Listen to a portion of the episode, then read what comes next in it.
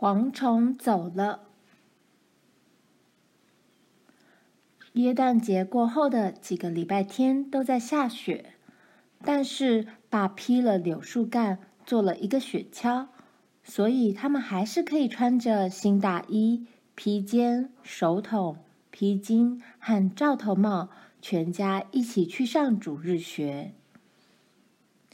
有天早晨，爸说外面正在吹。切努克风，切努克风是从西北方吹来的一种暖风，一天之内，它就把雪吹融了。融雪使梅溪里的水位高涨，接着下起雨来，大雨日夜不停，梅溪上波涛汹涌，水流高高席卷上堤岸。接着空气暖和起来。溪水也平静下来。突然间，梅树和柳树开花了，嫩叶舒展开来，草原上长出了绿油油的青草。玛丽、罗兰和玲玲光着脚在柔嫩的草地上奔跑。天气一天比一天热，直到炎热的夏天来临。又该是玛丽和罗兰上学的时候了。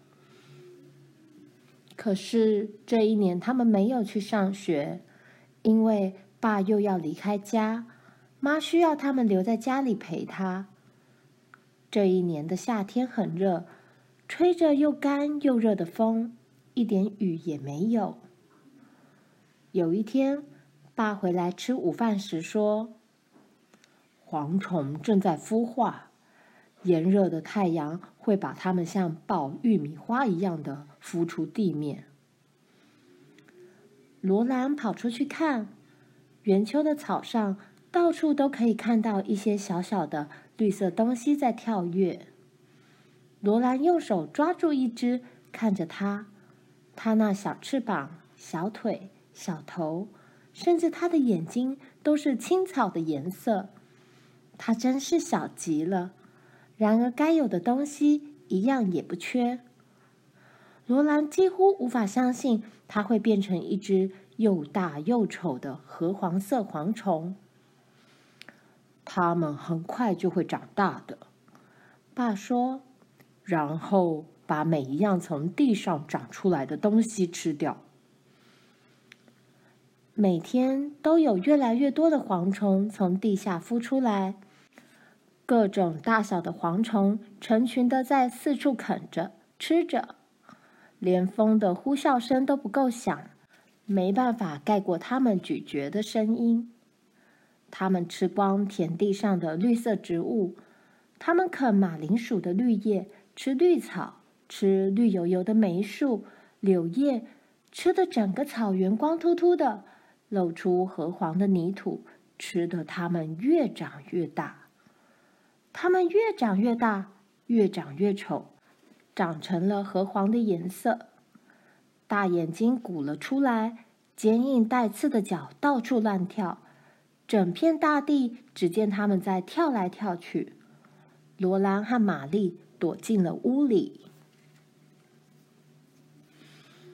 天上滴不下一滴雨，天气一天比一天热，一天比一天难受。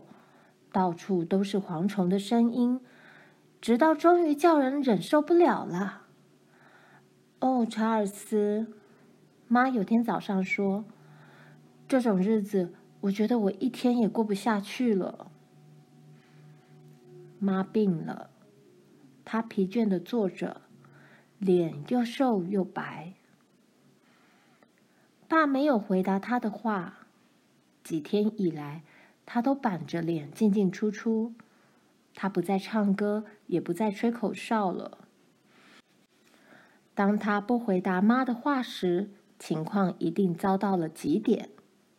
他走到门口，朝外望去，连玲玲都静静的。大家都可以感觉到这一天的炎热正开始降临，大家都可以听见蝗虫的声音。但是，忽然蝗虫的声音变了，罗兰兴奋地跑出去看，爸也兴奋极了。卡洛琳，他喊：“发生了怪事，快来看！”在屋前，一排排的蝗虫头尾相接，挤成一片，看起来就像整个地面在移动似的。没有一只蝗虫跳起，没有一只蝗虫转身往回走。全部一起用最快的速度朝西边走去。妈站在爸身边看着。玛丽问：“哦，爸，这是怎么回事？”爸说：“我不知道。”他用手遮在眼睛上面，朝西看看，又朝东看看。放眼望去，到处都一样，整片大地都在爬呀爬。向西爬去。妈悄悄地说：“哦，最好他们通通都走掉。”大家都站在那里看着这奇观，只有玲玲爬上了她的高脚椅，用她的汤匙敲打着桌面。马上来，玲玲，妈说。他继续看着一只只紧紧相连到天边的蝗虫群。我要吃早饭，玲玲叫，没有人理她。最后，玲玲几乎是哭喊着：“妈，妈！”好啦，你很快就有早饭吃的。妈说着，转过身去，然后她叫了起来：“我的天哪！”一群蝗虫爬上了玲玲的身上。它们像潮水一般从东边的窗子涌进来，肩并肩、头尾相接的越过窗台，爬下墙壁，爬到地板上，碰到桌角、板凳和玲玲的高脚椅，就爬了上去，爬过桌上、板凳上和玲玲身上，爬向西方。关上窗子，妈喊。罗兰踩在蝗虫身上，跑过去把窗子关上。爸跑到门外，环绕屋子查查看，然后他走进来说：“最好把楼上的窗子也关起来。爬在东边墙上的蝗虫厚的跟地面上一样，它们碰到窗子不会绕开，直接就爬了进去。”墙上和屋顶上都响起了他们粗糙的小脚爬行的声音，整栋屋子似乎都爬满了蝗虫。妈和罗兰把它们扫起来，从西边窗子扔出去。西边墙上也密布着蝗虫，但一只也没有爬进来。它们从屋顶爬下来，爬到地上，又跟其他蝗虫一起向西走去。一整天，蝗虫没完没了的向西走。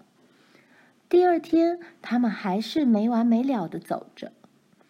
第三天，它们还是走个没完。每只蝗虫都笔直的向前走，绝不掉头或脱队。它们坚定的从屋子上爬过去，坚定的从马厩上面走过去。在爸还没把斑斑关进马厩之前，他们就从斑斑身上爬过去。